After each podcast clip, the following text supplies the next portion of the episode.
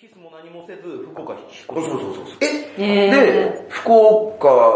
と対馬で文通をしてたな。お手紙をお互いに送り合ってっていう。淡いは、どこが好きだったんですか顔を。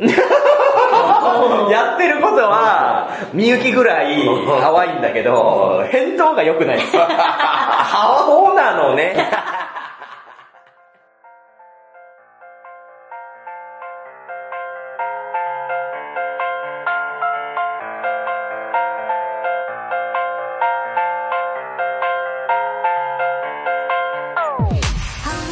はい、始まりました、ホラボド。今回は、10年目500回記念スペシャルでございます。おめでとうございます。ありがとうございます。おめでとうございます。ということで、毎週続けてきましたホラボドがですね、とうとう500回ですよ。すごい一体500回、うん誰がゲストで出るのか、あなたどなたですかはい、えー、ゲーム会社サイバーコネクト2代表、松山博でございます。よろしくお願いします。正直ですね、リスナーからすれば、はいはいはい。松山博さんってどれだろうって思う方もいるのが申し訳ない、この番組なんまあまあそうじゃないで、ですかボードゲームと映画を紹介する番組ですかはいら、はいはいはいはい。そこに出ていただく第500回が松山さん。はい。これね、ちょっと私から言わせてほしいんですけはいはいど、もう私、松山さんがいなかったらもうこの世にいないんですよ。おや。めちゃめちゃリスペクトしてて、まあ私一応アーティスト、まあグラフィッカーとしはいて本職やってるんですけど、う何度も心折れて、もうこの業界去ろうかなとか、やめたいなとか、うんいっぱい悩んだ時にいつも松山さんの背中を追って続けてきたんですよ。本当ですか嘘です。ないや嘘ではないけどない、嘘ではない。いや、本当にそうなんですよ。でも、いくつかリスペクトする人いるじゃないですか、はいはいはいの上もちでろんもち。うん、相当ウェイトでかいですね。マジで少なくとも親よりはね。え、けどもう、言うても、付き合いそこそこ長いよな。あ、そうですねうん。えっと、それこそ、うちの番組でこそ触れてないですけど、セデックとはか、いゲームショーとかうん、ああいったところで松山さんには幾度もお会いしてうん、最初こそもうめっちゃ緊張して、まだまだ若造の私うがん、そしたらもう心よくね、おー頑張れようんと、応援してるぞって言ってくれたのが響いて、で、私がやってるクリエイター交流会にも来てくださまあもちっろたんしうん、で、ボードゲームでも最近、そのサイバーコネクト2さんの、うんえー社屋でやられる会に呼んでいただいたりとかして、GM やったりとか、っていう意味では、未だお世話になっている。うん。そんな方をね、どのタイミングで呼ぶか。うん。 500回は私が本気で呼びたいリスナーのことをないがしろにする会にしたろと。そうなんですよ。 そういう回ね、今日はね。でここで多分ね、もう何人か、はいあの、止めてます。えーどういうこ切ってとる、切ってる。あそういうこともうええわあ全部今日もボードゲームの話ちゃうんかっていうちゃうねやんそうそうそう時に、まあなるわな、んだろうなるね。ねそうそんなことないでしょ収録場所も、なんならサイバーコネクト2東京スタジオやからね。そうですよねそう。こんな綺麗な社屋にお呼びさせてもらって、 見大え井て町なで。い見えてないいや、そう、見えてないのもいいことに好き放題できるんで うん、自由奔放に今回はちょっとブレイクをも甘えさせてもらって、うん、もちろんもちろん。は進めていきたいなと思うんですが、いははい、実はですね、この番組、うんその、いろんな偉人にですね、出ていただいて、生まれた時から、まあ今に至る。もしくは、まあその、青年期に至るまでの生きた証を、ただただ聞いていくっていう、解体新書というスペシャル企画がありましてい。、はいはいはい。もう過去にはいろんな方出ていただいた、ボードゲーム業界で言ったら本当にトップクラスの、うん。それこそ宮本茂的なポジションの方々に出ていただいて語ってもらったんですけど、そこにですね、松山さん今回、もうどんだけ悪いことしてたんやろみたいなうんところを触れていきたいわけです。はいはいはいはいはいあと松山さんがブログとか自伝とか書きはるじゃないですか。まあいっぱい書いてる。うん。そうなんですよ。もうそれもちょっとまあ私もいくつかまあ拝見させてもらってはいはいは、包み隠さず書いてんなと思いつつも、とはいえ、まだあるでしょと。ああ、もちろんもちろん。そこをね、うちの番組としては、さらけ出してほしい。というのまあまがあ、理想本とかブログはね、書けることを書くからね。ああ、はい。なんなら書いた上で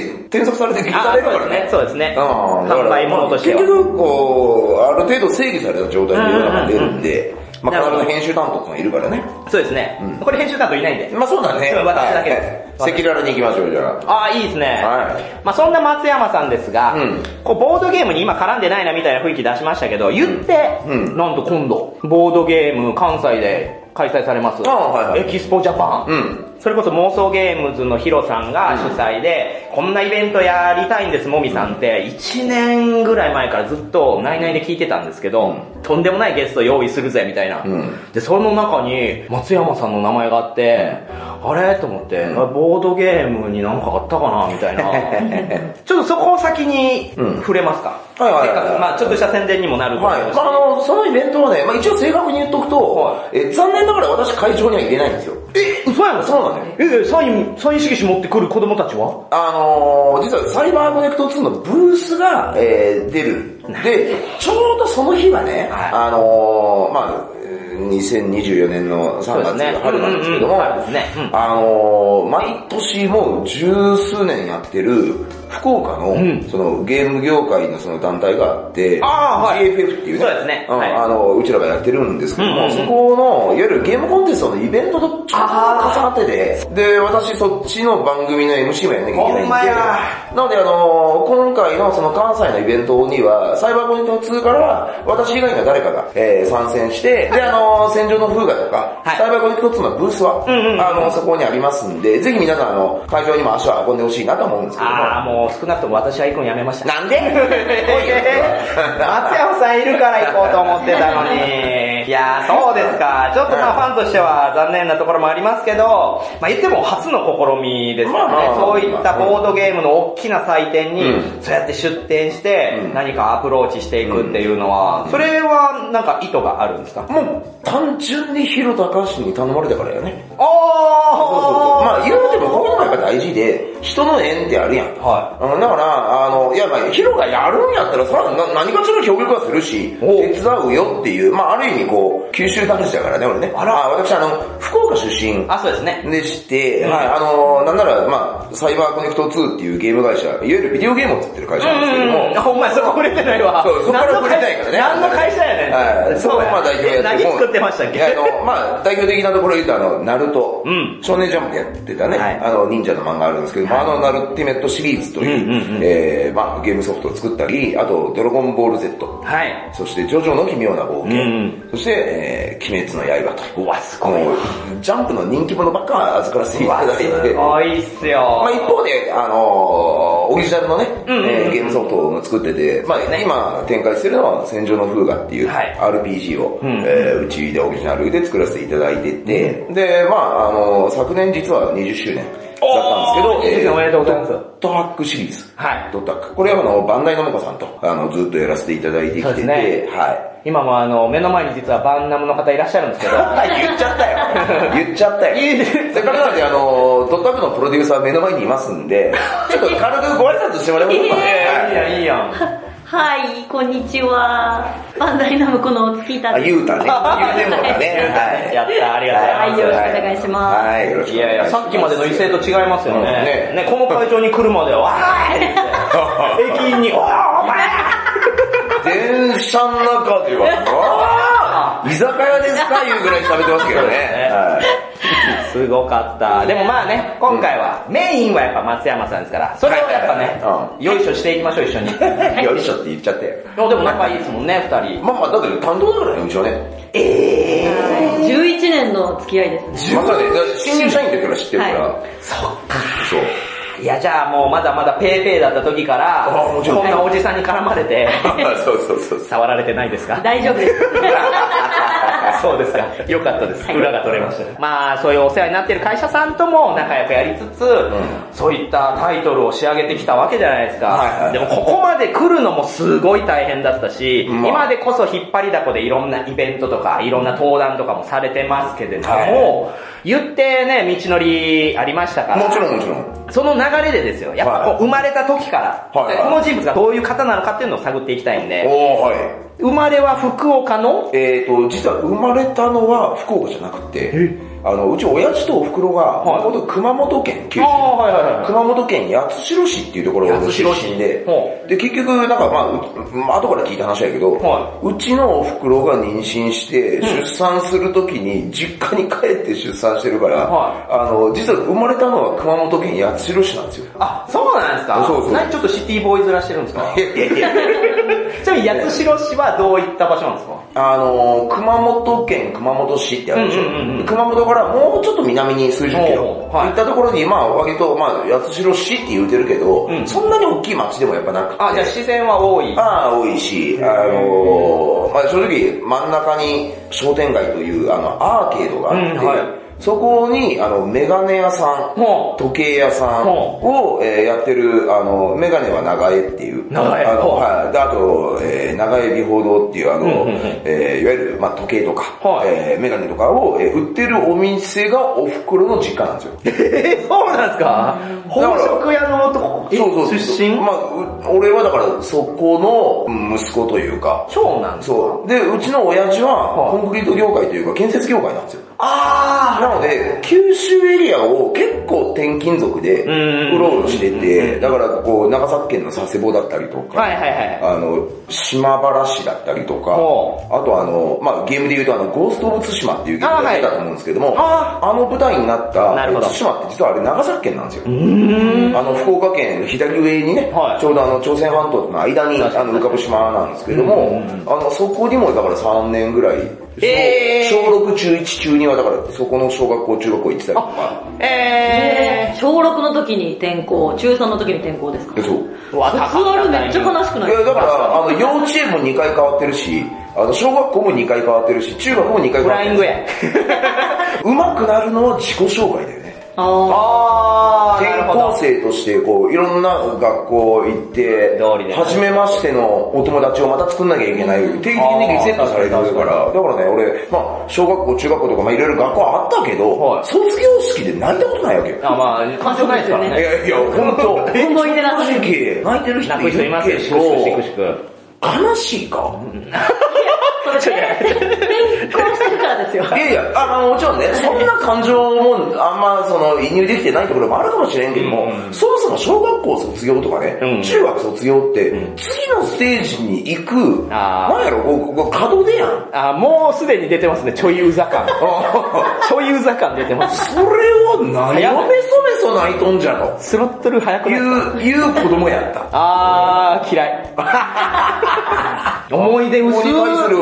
ん思い出は終ね、わるやん、今回うもっ。すらやけどじゃあ、一番覚えてる古い記憶は、古い記憶家は、族でも友達でも。多分ね、その、オバマ。はという、その、島原市の近くにあるオバマという町で、はいえーっとね、親父のお母さんだからばあちゃんだよね。い。はそのばあちゃんが、あの、自転車に乗って運転して、俺が後ろに乗せられてるんやけども、はいえー後輪に足を挟んで泣いてる俺。い。なるなる。なるっすね。 そういうのが一番記憶と して、最後のその、痛い記憶しか覚えてないってい うね。しかもその話聞くだけで 泣きそうですよ。いやいやほん怖いあ、な多分一番古い記憶は多分そこかな。だけどそれ以降の小学校入ってから、まあ、基本大体全部覚えてるよね。あ、そうなんですか覚えてる覚えてる。いや、覚えてない。まあなんでかっていうと俺、6歳の時、そのちょうど小学校に上がる時、うんそのタイミングから、まあ少年ジャンプと出会ったのよ。あー、なるほど。だから、少年ジャンプで全部時系列覚えてる から、俺、じゃあ、1900? えっ、と、77年だね。 77年だと何ですかねリングにかける。あー、その年なのかこれが自分の人生を変えた漫画であり、漫画雑誌。あの、それまでって、まあ、多分今の子供もみんなそうだと思うけども、は未就学児って言われる、いわゆる幼稚園児とかは、大体みんなコロコロから入るやんい。や、そうですね。私はコミックボンボンでした。あの、当時はね、うん、いろいろあったと思うけども、やっぱりみんなやっぱコロコロから入るし、俺もやっぱり最初はコロコロあーから入っはいはいて、ねまあ言うと、うんドラえもん、まあ他下品な、あーまあそうですねん当時のギャグうんことおちんちんかだちけんことか、そうそう、そっち系のね、一般なのんねかこう、まあギャグ漫画系がすごく多かったし、はいまあ今考えると、いい意味で子供騙しというか、あーまあそれはそうだよね、そうですよ子供系だからだってニーズですからねうんだからそれを読んで、ずっとやっぱこう、周りのお友達とかとも、まあ、こう、それで盛り上がってたけど、はいまあ、きっかけがあって、はいそのきっかけはまあ、お袋なんだけど、うちは母親ほうほうほね。母親が多分病院かなんかに行った時に、はいまあ、俺は多分つついていかなきゃいけなくて、で、うんうんうんついていって、で、母親がその病院で診察を受けてる間、子供たちはここにいてねっていうような、なんか、キッズエリアみたいなのがあって、はいうんそこには、もう同じようにに、その、親を待っている子供がいっぱいいるわけ。えーそうですね。ああで、俺はコロコロを読んでたわけよ、そこに一は人。ただ、向こう側に別のちょっと俺より大きい、俺当時6歳だからあ、ー俺よりも大きい小学校高学年ぐらいの男の子たちが、もうめちゃめちゃ盛り上がってるわけよ。なんか、一冊の雑誌をなんかこうみんなで囲んでめくりながら。なるほど。で、なんか楽しそうやなとかして、うおーとかって言ってるから、なんやと思って、一時時間経ったらそのお兄ちゃんたちがいなくなったからさ、うんうんその雑誌は置かれたまんまだったから、は恐る恐るそれ近づいて、おー、ワクワク。ただそわの雑誌がだからコロコロよりもちょっと大きいわけよ、サイズが。はこれかーって思って、こう、ペラペラとめくって、はさっきのそのお兄ちゃんたちが騒いでた、などれなんやろうって思いながらバーって見てたら、当時ね、ドーベルマンデカとか、まあちょっとね、年配の方じゃないとわかんないかもしれないですけどドーベルマンデカ。はい、あの、後にブラックエンジェルズとか、あーはいの、そういうのを作られる、あの、広松慎先生はの当時やってた、へーあの漫画なんですけどうんうも、んこれがもういわゆる劇画だったんですよ。ああ、はい。今の少年ジャンプ考えると、やっぱこうドラゴンボールのイメージとか、まあナルトとかワンピースとかのやっぱイメージが強いじゃないですか、今だと呪術廻戦とかね。まあなんですけれども、当時の少年誌っていうのは、結まあ、そうで構す劇ね画。うんそうですね。で、あの、えぐいんですよ。はいはいはいはい。あの、ドーベルマンデカっていう、まあ、いわゆるデカですよ。はで、毎回悪い犯人が出てきえて、それを刑事が何とかするんですけども、倒して捕まえるためには悪いことしなきゃいけないじゃないですか。ああ、そうですね。まあけど、やっぱ少年誌ですよ。今じゃ考えられないと思うんですけども、まあ、なかなかのえぐいレイプシーンがあるわけですよ。うわー、いや、当時だなまあまあまあ女子高生とかでも、がレイプされてるシーンとか記憶がありますよ普通にあって、で、デカ、主人公デカですよ。はいデカなんですけども、あの、マグナムっていう、その、いわゆるあ、とんでもないごつい銃銃ををね持ってるデカなんですけども、うんうんあの、犯人の眉間を打 ち抜く。え殺すんやと思って。コロコロ見てた少年が。逮捕とかじゃなれんなって いうね、もう昔のジャンプやりたい放題なんですよ。確かに下道は死ねっていうね、むちゃくちゃやってて、さすがに6歳の少年ヒロシは ね、それ読んで、いやいやまあ血が出るから、怖いでしょ。これはちょっとやっぱ僕には早いぞといや、そらそうですよ。思いながらその辺のシーンをこう見ながら、うわ、うわって思いながら、で、あとちょっとやっぱこう、やべえエロいシーンもやっぱ結構辛辣にあるかあーら、そそのうでレすイねプとかうもんあるんで、うわ、ちょっとやっぱ俺には早いなって思いながら、見手を止めろよ。 なんでずっとジェスチャーめくどこってにそのさっきのね、もぎらがりがあるのかはやっぱ確認したかったから、全ページこうめくってたら、ピ探求ッ心、と探求心がね。止まって、あ、これだと。お間違いなくさっきのお兄ちゃんたちは、この作品に夢中やったんやっていうのが、もう確信したのがリングにかけろだったんです。そういうことか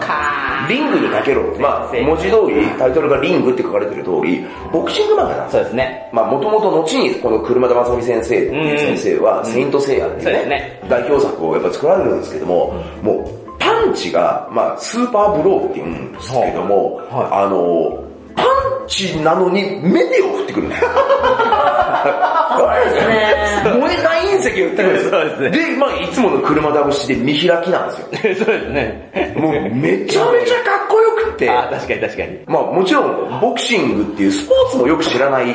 子供だったんですけど、こんなおもろい漫画があって、 え、ちょっと待って、これ、どこで見てますずっと病院の一室で見てまそう、良いの一室で。俺一人になった瞬間にそのジャンプのリングにかけろを堪能して、す。ええなぁ。俺が今まで見てたコロコロコミックは、もうね、振り返る、怒られるで、 ぬるすぎて、コロコロに怒られますいやいや、まあまあ、当時の少年の感想や。そうねあくまであくまでかそう。だから、けど、相違ではない周りのお友達は、みんなまだコロコロに夢中やったけど、はもうコロコロには戻れんと。早っもうへ劇薬のようなへ刺ー激物、少年ジャンプという存在に触れてしまったおかげで、はまあ、それからきっちり、あの、46年間、はいこれまで一号を欠かすことなく全ページ少年ジャンプ読んできてるんですよ。もあー、もうずっと言ってますもんね、それ。う、もう、もあうれは本当なんですね。離れらんなかったあっ、すね。トリコじゃないですか。へーえー、どうですか、月田さん、今の話。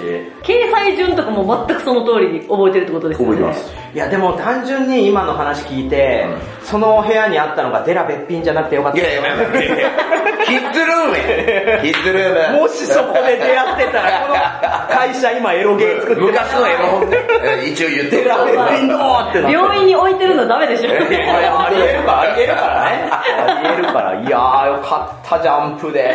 やー、けどもうそっからだから、一1年生の時にはこれ読んでたとえ、か、周りの友達は、でもまだ読んでない子多いじゃないですか。多かった多かった。そこには広めたんですかあのー、広めたんすけおどう、みんなやっぱついてこれないんですよ。いや、そうでしょうね。早いと思う。まあけど、俺は、もうやっぱまずジャンプに夢中になった流れから、うんもうほどなく、本屋さんに行くと、はいジャンプと同じサイズの漫画雑誌が今度横に並んでるわけあーなるほど読み違うんですけど、はい気づいちゃうんだそこで少年サンデーという。なるほどなるほど少年マガジン、うん少年チャンピオン。そうでですね当時あったんですけども、少年ビッグっていう、ああ、はい。まあ今、ビッグコミックスピリッツうとんうんうんか、うんまあいろんなあの、派生系の、いわゆるその同じ小学館から出てる、その、青年誌なんですけど。青年誌ですねなんですけども、昔は少年誌で少年ビッグってのがあったんですよ。で、そこで実は、足立光先生のお、えーみゆきっていう、ああの、漫画は実は連載されてー、はい。いいて、ですね。で、みゆきがあって、ほどなく、はいサンデーでタッチが始まって、あ、そっちが先なんそだ。うみゆきが先なの、今知りみましゆきた。が先です。だからみゆきは実は全5巻で終わるんですよ。えー、そんな短いんですかだってアアニニメメ化感がそう、も存在感あるのに、実は関数少ない。いまだにカラオケで私歌いますよ。ね。ね。僕なんか歌ったら怒られるんであれです けど、ジャスラックはいはいもちろんもちろんなんですけど。 えー、まあだから、それも今あまでねの、ジャンプから、いわゆるあのサイズの漫画雑誌は、全部もう自分の中で市民権を得てて、あの、もうコロコロには戻れない体になってたそんでもそも買えないでしょ。あの、買えなかったです。だってお小遣い足りないでしょそう。ですい足りなかったくいくらでしたっけ、当時が。えっと、170円。安っ。まあ今、ジャンプ290円なんですけどいも。や今も安いけど当時は、やっぱ170円ぐらいだったんですね。で、ほとなく、やっぱり10円ずつ上がっていって、180円、190円ってこう、値段は上がってって今290円なんですけども、うんうんうんあのー、やっぱお察しの通り買えなかったんですよ。で、月に1回は、まあ言うと母親が、うんまあちょっと買ってくれたりとかはあ、でも月一だ。うん。してくれたんですけど、やっぱね、小学校低学年なんかお小遣いももらえてなかったので、はいで、なんかこう、お手伝いやったりとか、うんちょっといい成績とかを取ったら、ご褒美にお、あの、漫画を買ってくれるっていうのがやっぱあったんですけども、うん結局、ジャンプは毎週出るし、そうですよ、週サン刊。デーもマガジンもチャンピオンもビッグも間に合わない毎週出るから、全く間に合わないまあこれ当時昭和の子供の、まあ言うと文化とは言っちゃいけないんですけども、はあの、まあ平たく言うと立ち読みしてますあ、。よかったー。もう万引き行くと思っいやていもやう。なんで絶対万引き行くと思ってもう。今も丸刈りしてんのそういうことやろと思って。ねよかったあのー、でも、漫画が好きすぎたから、はいで自分がその、何の力も持ってない。要あはーお金も稼げない。立ち読みできましたっけあの、できてるんですよ。今は、それこそコンビニなんかだと、シュリンクされてたりとかそうですね、やっぱり立ち読み。昔、シュリンクっていう技術もなかった ので。普通に、ないかな。普通に平積みだったんですよ。まあまあでも確かに平積みできた。当時の本屋さん読んだ読んだ。で、平積みで、やっぱね、立ち読みにもルールがあって、うんあの、ジャンプ積んであるんですよ。はい積んであるんですけども、立ち読みするのは一番上の本。えー、あ、でもうサンプル用みたいなそう感ですじへーね。で、買うのは2番目から下を見ながら。えー、そうなだんだ。から買いに来られるお兄ちゃんたちは、あの、一番上に置いてある雑誌の下から撮るんですよ。あー、でも逆に言ったら一番上のやつ誰かが読んでたら読めないじゃん。あ、そうなんですよ。だからみみんな待ってるんですよ。うわ、そうなんや。で、結構昔の子供って、やっぱ自分が好きな筋肉マンだけ読んだらもういいっていうあパターーンがやっぱ多かったのでう、私みたいに全ページ読んでる子供って、やばいやつ、やばいやつさっいる。き、そのエロシーン、グロシーンはうって思ったっておっしゃってましたけど、うんうんそれからは全部読んでたんでもすう読んでましうん、じゃあもういっぱい。性の目覚め早た。っめっちゃ早 かったです。めっちゃ早かったです。えやばめやば。で当時はやっぱりそのサンデーとかマガジンもはい結構やっぱ内容は早熟というか、そうですよね。うん、なんならやっぱりこう小学校高学年、中学生、高校生、まあ当時はやっぱみんな読んでたので、結構やっぱこうレベルがこう上というか、はいそういうのが多かったんですけど、だから私は結構その少年ジャンプや漫画雑誌からいろんなこう知識を得て、はまあただやっぱり分かんなかった部分は分かんないし、えーこれあなんでかっていうと、はいまあこれは諸説あるんですけど、はい少年ジャンプって実はサンデーマガジンはから遅れることおよそ10年経って創い。刊された雑誌なんそうですね。うんうんで、まあ、少年サンデー少年マガジンっていうのは、その前に、あの、月刊で漫画少年っていう雑誌があったんですね。はけど、昔の漫画っていうのは月刊誌だったんですよ。うんうんうんで、。それを大きく変えたのが、サンデーマガジンからなんですあー、なんか見たそれ。サンデーマガジンが、まあ、当時の小学館講談社から、うんうんあの、発行された、発刊された理由っていうのが、はい当時の、その、漫画少年とかには、ほぼ載ってるのって読み切りなんですよ。あー、そうですね。今みたいな、いわゆる継続連載するような作品っていうのがなくて、うんそういう時代ですよねほぼ1話完結なんですそよ。れがよくなんでかっていう当と時は、月一の雑誌だったら、前の月にどんな話やってたか覚えてないんですいよ、や子供そっうてですね確。かにうんだから、あの、そういう作りが多かったんですけども、サンデーマガジンができたことによって、で、これいきなり習慣だったんですよ。うんうんうんで、。習慣だから、一週間だったら子供たち前の週何読んだか覚えてるよねってことで、今の連載形式ながうん、な出る来上がっていったなるんほどなるほどですよ。で、それから10年遅れてう、出来上がったのが少年ジャンプだったんですよ。うんうんジャンプって、やっぱ後発じゃないですか。は10年先行かれてるから、はなので、その時代を代表するん人気漫画作家、まあ、例えば手塚治虫先生あー、そうですね。まあ、うん当時の、透明でしたからえー石森章太郎う先ん生とかっていうのはもう他の雑誌に取られているわや、けでそうすでよ。すね。ううんだから、ジャンプはベテランで連載やらない。あー、なるほど。常に若い新人。新進気鋭のそうです。クリエイター。まだ、あの、売れるかどうかもわからない、若い作家さんと一緒にステップアップ。なるまほさどに、ジャンプアップしていくんだと。松山さん。はい。えこれ、ジャンプの歴史 です。ずっと突っ込みたかったんですけど、今回は松山さんの歴史なんで、そう、そうなってまうのよけど、そんな俺を作っちゃたうちのゃうちがゃう少年ジあなャンプたがや。その感銘を受けて、学校でこういう感じの立ち位置にいたとか、好きな子がいてとはか、いジャンプみたいな告白したとか、そういうとこに触れました。 死ぬほど聞いてきた。 松山さんからジャンプの話、これまで、オフの時も。確かもに。うけどね、大体こんな感じで飲みながら話するからさ、うん今はね、俺さっき言った通りあの、なんくだまくわ鬼滅の刃とかね、いろんなほら、今もジャンプの作品をお追いかけさせていただいてるから、まあある意味俺にとってはこう、ジャンプの仕事をやれてるのはまあ幸せあだーし、そうですねまあある意味運命だとも思ーっいやもう人生そてのものるんってだことけどでしょも、この調子で話すると、大体少年ジャンプ編集部の人からも、いやもう松山さんとはジャンプの話はした くない。そうやろねよいそう思うよ。ううざすぎるんですよ。私が一番しんどい。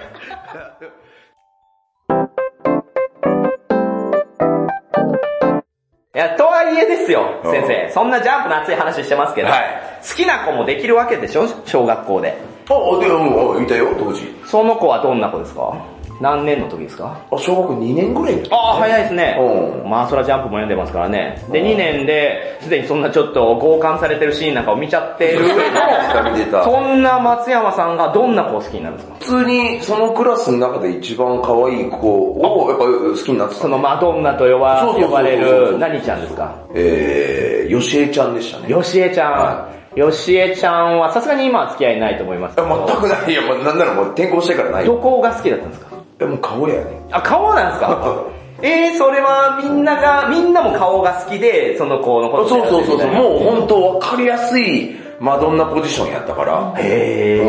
ー。んあの、それも多分みんな好きやったと思うよ。アタックはしてない。あの、アタックするけど、なんだろう、いわゆるマドンナポジションだから、私は一人のもんにはならないからみたいな、その、何それ なんで混ぜてんののがあって、その、ご本人的に。 なんで、まあ、みんな等しく同じように、私は誰かのもんにならないからみたいな感じで、全員振られてたんだよ。めっちゃかっこいいっすね、その子。かっこいいし、さすがにわかんないですからね。そんな小児で。やっぱね、自分がやっぱこう、この学校で一番可愛いっていう自覚があったすんだよげえな、そんなことありますうんえ、すごい学校はクラス、何クラスあって何人いるんですかえっとね、まあ、大体40人ぐらいいて、一クラス。ああ、やっぱそういう時代ですよでね。、えー、小学校の時は4組。あ、でも案外少ないですね。そうそう、あのー、田舎だったから。ああ、なるほど。で、福岡に引っ越してからは、1学年9組っていううのがわあこうが五感やなーっていうのを思ったのは、やっぱその時はね。そういう時代ですからうねん、めちゃめちゃ多かったですから多っ。ああ、でもその子にアタックして振られても、もう特に傷を負うこともなたく、まあ、全くなかったでね。帰って交換の漫画俺に読はんジでたってャジャンプがあったか ら。いう。俺にはジャンプあった から、まあ、あの、ドーベルマンデカのくだりをカットしてないから、あれですけど、あの、別のいい、なんかまあ、まあいいです。いいです。いや、すごいなまあけど。ね、あのーさっきのその、お小遣いがもらえないから、はあの、漫画は読みたい、はいで読み続けてきたけど、その時にやっぱジャンプとか漫画雑誌が好きすぎて、はどうやってその、当時の漫画は、そのビジネスをやってるんだろうっていうのは結構早い段階で気づいて、なるほど。漫画雑誌を売って、もちろんビジネスやってるってのはわかるんですけども、はいあの、ある程度話数が進むと単行本っていうのが出るじゃないですか。ああ、そうですね。あだから、あ、出版社と作家先生は、んうんこの単行本でまず多分ビジネスを 大人やられてんだなと か、あと、大人だな当時のジャンプでも、はい端末に目次ってのがあって、あそうですねの目次に作家先生うんうのん作家コメントみたいなのが載るんですよ。ああ、なるほど。なんですけど、そこまで読んでたんですよ。おーあ好きすぎて。そうですね。だからこんな面白い漫画を描いてるこの先生は、今週何があったんやろうっていう近況があの、今もね、はいジャンプの目次コメントって書かれるんで、うんうんそこまで読んでて、で、あの、編集部だよりっていう、は下の方にちっちゃく、編集部の方のコメントも載ってるんですよ。ありますね。で、そこ見てるから、ああ、この人異動になったんだとかっていうの まで見てる子供やったんですよ。だから、釣れてんな。もう、言うと漫画ビジネスのこう構造がだいぶ見えてきてて、小学生で。そんな中俺は立ち読みして読んでるわけじゃないですか。そうそうですね、ダメです。なのでこれ、あの、もう心の中で、はいあの、立ち読みしながらは、今、俺が悪いことをしてるのはもう100も承知ですとは。あけはど、俺の将来のために今だけは許してくださいと。ほ大きくなって、うん自分がちゃんと仕事をするようになったら、もちろん、あの、自分で稼ぐようになったら買うし、うんそして、いつか漫画業界に恩返しをしてみせるんで、はあ今だけどうか許してくださいって思いながら読んでた。あ、思いながらね。そうそうびっくりした立ちそういう、そういうファンデータ送ってたよ。起きてない。だから今、まあ、ゲーム業界以上に、出版漫画業界の行く末を一番俺は心配 してる。そうだから、あの、出版漫画業界に対して俺、ネガティブなこと絶対言わないしあ、、確かに確かに、そうですそうね。常に、もう生涯かけて、あの、漫画業界を応援していこうと思う。あんだけデジタルゲーム業界とかの こと、ネガティブな話もして、たまに言う炎上してるよの、に。言うよ、言うけど、確かに漫画にも言もうわないね。、漫画業界に対しては、もう大きな自分のその、まあ鍵があるっつうのと、自分を形成したすごく大事な要素だから、まずその立ち読みさせてもらった書店に寄付するべきです。いやそうですねね。そうそれはそうねです。潰れてないならそもうう。まあ後に、やっぱお小遣いもらうようになってからは、あと自分でアルバイトして稼ぐようになってからは、もうその書店で異常なこと買ってる。ああーへーそう偉い。あ、ずっと買ってきた。素晴らしい。偉いですね。あー、戻していいはい はい。また油断するとすぐ漫画すぐ漫画何時間撮る気やねん。 で、この、まあ、振られただなのあって、はいはいえー、そっから小学校の思い出何かありますあのー、小学校入ってから、は漫画だけが全てじゃねえなって。あ、お漫画はもちろん、ど真ん中中心なんですよ。あーよかったわ。漫画が好きだったんですけど、はいその漫画雑誌でう連載している漫画がうん、テレビアニメになるようになったんですよ。ああ、はタッチとか、うんうんあの辺もやっぱ順番にアニメ化していって、なんなら当時の少年ジャンプ、ドクタースランプとかも、まあ、まあ、ドラゴンボールの前ですよね、時矢明先生。そうですねもドクタースランプもテレビアニメになったし、うんまあ当時はね、筋肉マンもやっぱなってて、順番になってったんですよ。うんはいそうなると、アニメにドハマりしたんですよい。あ、そうなんですね。もうしかこれもジはャだかンらプアニメ。もう、まあ、ジャンプだけじゃないですね。あの、サンデーとかマガジンとかでやっあてそこる、もあの、まあ、ア時ニメとか間めちゃめちゃかかりますよ、だって。当時って学校の夕方はに、やっぱ地方だったんで、はいまあそそれこそ福岡とかうんうん島原とかだったんで、あの、夕方枠っていうのがあって、そうですねそう大体17時とか、17時半とかから、あの、子供向けのアニメっていうのは、やってて、で、今じゃ考えられないかもしれないですけど、本当18時半の枠があったり、ありますね19時っていうゴールデンタイムで、ドクタースラムとかもやってたんでやってましたね。で、私はやっぱりその当時まだビデオデッキとかがない時代、ベータも。な、なかったんです。あ、ないじ時ゃあ代もう録画するのは不可能です、不可能なんです。だから、オンエアを見るしかないんですよ。うわー。へーだから私は学校が終わるととにかくまずダッシュな んですよ。走って家に帰って、うん汗だくで、うんあの、テレビの前何見にるんかやぶりついて、いや、けど当時はね、グーグーガンモとか、あーもううちの姉貴がめっちゃ好きだったんですよ。だからドクタースランプとかグーグーガン持って、そう女の子人気も高かったじゃないですか。とか、あとやっぱサンデー当時やっぱ強かったんですよね。あーさすがの猿飛びとか。ああ、そうですね。忍者の学園コメディだったんですけども、そうですねうんうんやっぱそういうのもやっぱ見たくて、走ってたんですけども、はいやっぱある時、まあ異変が起きたというか自分の中でも変化があって、はあはまあ小学校3年とか4年の頃って、うんまあ言うと、まあお互い様ですけど、大体バカじゃないですか、あの、おー、そうですね。で、当時のやっぱ昭和の学校っうてん、厳しくって、あの、まあ先生の口癖みたいのが、静かになるまで先生は待ちます、みたいなことを言って、あーまあまあまあ、あのーうちもそうでした。いつまで経っても帰りの会終わんないんですよ、帰りのは会。いはいうはい。んけど、私は帰りの会が早く終わんないと、ほんまやもう、グーグー一刻とそう、グーグーがもう時間がどんどん近づいてるのに、先生もクラスまとめるの下手やし、全然クラスもまとまらないんですよ。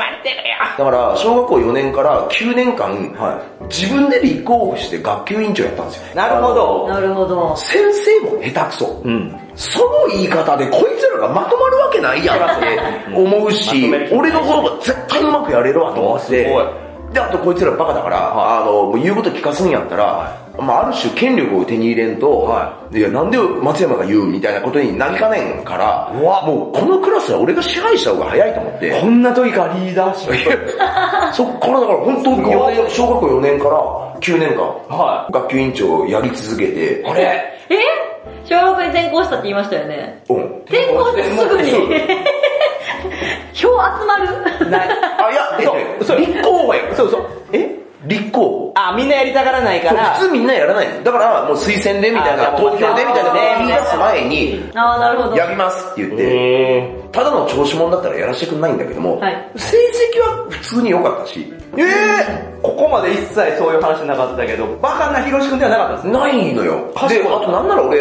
塾って言われてるものに行ったことがないのね。すね。い、行ったことがないのにああ、の、そろばんとか、習い事やったことがない。え、じゃあ水泳とか、ああだから、えっ、と、体育の授業とか、は学校の授業とかだけ。えーそれ以外は、とにかく漫画を読む、アニメを見る、映画見る、そのために自分の時間を費やしていて、あと漫画を描く。あの、やっあーぱ、ジャンプが好きすぎて、自分で書いてやっぱ漫画がやっぱ好きになっちゃって、もう、もう小学校の時から、将来の夢は漫画家になること。あ少年ジャンプで漫画の連載をやることっていうのがやっぱ結構早い段階から、だから結構、もう小学校の時から、ペンで、あの漫画をえ、G ペン書き始めて、えっと、俺は当時丸ペンだったけどあー、、はいはい はい。まあでも偉いですよ。鉛筆じゃないですから。こうそやう、っつてけるペンで、でも結局見よう見真似でもいいから、やっぱ真似したくなるのよ。ああ、そうですね。そう。で、漫画の書き方とか、もう当時はね、あの、インターネットとかなかないっですたかからねらうんうん、本で調べるしかないんだけども、はいやっぱりその漫画の書き方の本とかって当時あったから、うんうん。だだかかららもねう立ち読みして、い や、でも立ち読うんみ、ちょっとね、あれなんですけど、うん立ち読みって、うちの学校は禁止されてたんですよ。あ立ち読みすんなってさ。れてたよ。え、されてたのにされてたけ。ど、あのー、言うことは聞くわけがないし、ほう、学級委員やりながら、言うことは聞かへんし。でま、もっと言うと、文句言われないために、あと信じてもらうために、その、勉強もちゃんと成績を一定以上取ってたのと、まあ、学級委員長をやりながら、先生僕はこの席がいいですって言って、一番みんなが嫌がる、先生の教団の目の前の真ん中の席に座ってた。いるいる、こういう人も。いるいるいる。怖普通みんな後ろに行きたがるんそうですねなんなら両端に行きたがるじゃそうなでいすでそうですすか。ど真ん前の真ん中に座っすて、ごいやあの、だから優等生のふりをしていてつ。、はいはいはい。だってこれはね、正味な話、これもやっぱ小学校の時に気づいたけど、はいまあ学校の授業って何分 ?45 分とか50分くらいじゃないですか。 45分ぐらいですねじゃないですか。もう正直今でも思うけど、あの1時間の授業、ん5分で説明できることを45分かけて説明してるああ、まあまあまあ、それはね、その、まあ、落ちこぼれを出さないためにしっかり丁寧にやりますから。もう、はよ次行けって思い嫌ながなら、ガキだ一番前で思ってるでしょはよせやって。嫌なガキ。いまあけど結局それで気づくわけよ。上に合わせるんじゃなくて下に合わせてんだなと。や、そうですね先生は 気づいちゃったんだ。そう小学生で。もっと言うと、教科書とか参考書とかいろいろある、あったと思うけども、はいはいはいあれ読めば全部わかることを、バカにもわかるように説明し直してるのが先生の授業。まあまあ、それが仕事ですからね。全部無駄やなと思って、うわだから今日の授業のポイントは5分で理解しええて、あとは別のことやってたの。おらおら。だから、早回し的にん、先のページの授業とかも自分で勉強してたから、だから塾に行く必要がないし、授業だけで紐解いて、一定以上の成績は普通に取れたから、塾に行けって言われるとこ絶対嫌だったから、え、めっちゃ器用だし、めっちゃ頭の回転早いですね、そしたら。まあけど普通そうやってあれ。私もぶっちゃけ学級委員ずっとやってたんですおうおうよ。中学からもう高卒まではずーっと学級委員やってましたけど、それ勉強に関しては、やっぱり45分でも短いなって思うぐらい、やっぱ学びとしては遅かったんでいや、今の話聞いたら、よっぽど回転早いんだと思いますよ。まあけど、まあ容量はいいんやとは思うよ容量はけど確かにいいでしょうも、ねで、あとこう、読み解く力というか、あー、そっか、なるほど。さては世の中こうやなっていうのが結構早い段階、まあジャンプのおかげかもしれんけど。確かに、ここもか、なるほど。だから早熟だったっていうのはね、はいはいはいうんそうかもしれんけど、んうんで、やっぱほどなく小学校高学年ぐらいになるなっと、てうんあの時、ブラックエンジェルズでレイプされたあ後、でまた出てきたその上にあった赤いシミのなんか意言う味を知るわけじゃん。ここで、そうそうそう。伏線いわゆるあがの、 性教育みたいなことをうう受けるじゃん。はいあお母さん聞かなかったんですね。こいれやいやいやいやジャンプの話は早いことはしないから姉とかいたら聞けるんですあまあね、うち男兄弟なんだから確さかに聞けないですね。それで、なるほど、そういうことかっていうのを、あともう一個、その小学校の時に覚えてるのが、まはいあ今では考えられないけどはい、まあデリカシーがない時代だったんだなって思うんだけど、まあ時代的にそうですねうんリテラシーがないからあの掃除の時間うんうっん。てあるじゃん。はいで、教室を掃除するとか、はい廊下を掃除するとか、あと当番制でトイレ掃除もやんなきゃいけなかったんですよ。ああ。で、これ小学校6年の時なんですけども、うんうんうん今じゃ考えられないんですけども、トイレ担当は男子トイレも女子トイレも掃除しなきゃいけないんですよ。